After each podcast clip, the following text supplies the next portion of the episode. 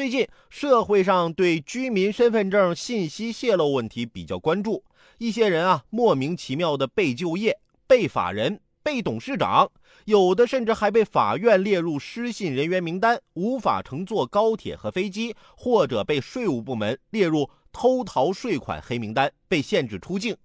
面对各种不便和法律风险，这些人不得不走上一条证明我不是我的维权路。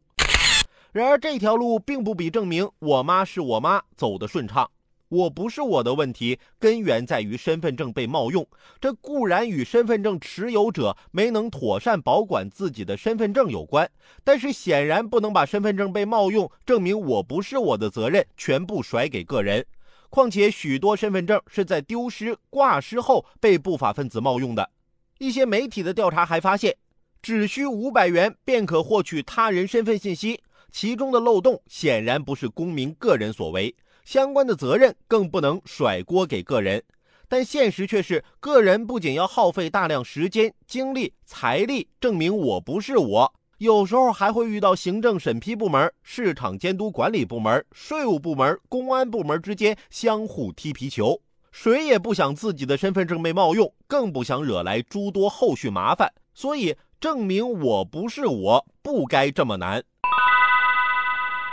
证明我不是我真的很难吗？事实再次证明了一句老话：“非不能也，实不为也。”近日，央视焦点访谈栏目也关注了这一话题，播出了河北石家庄的冯黎明身份被冒用于注册公司，辗转多个相关部门想办理撤销公司，却一直没有解决的事儿。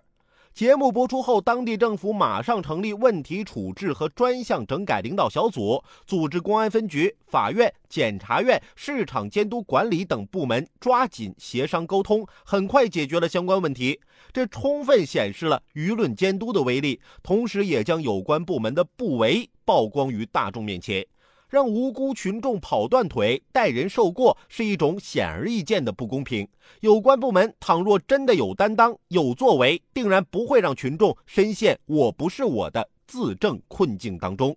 一边是冒用身份证很便捷，另一边是证明我不是我很艰难。两相比较，不难发现，目前公司登记方面还存在一定的漏洞和盲区，忽视了有人盗用他人身份证信息注册公司的情况。所谓的宽进严管，实则是审批部门不负责管理，管理的部门不负责审批。当遇到了企业注册信息造假、公民身份证被冒用的时候，则相互推脱，无视服务群众的要求。同时，也暴露出各个用证部门之间仍存在信息孤岛现象。现如今，随着指纹录入、人脸识别技术的发展，身份证仿冒用的技术鉴别水平已经越来越高。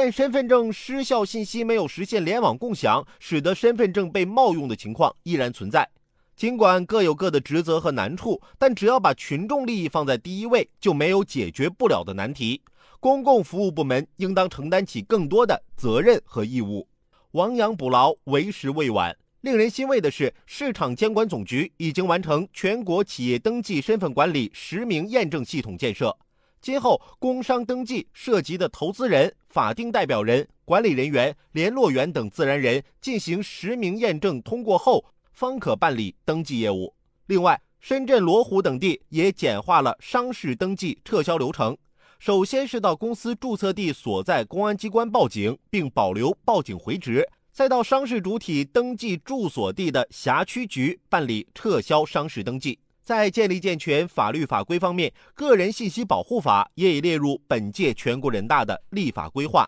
相关部门正在抓紧研究和起草，争取早日出台。但愿从此证明我不是我不再艰难，公众的维权之路更从容、更顺畅。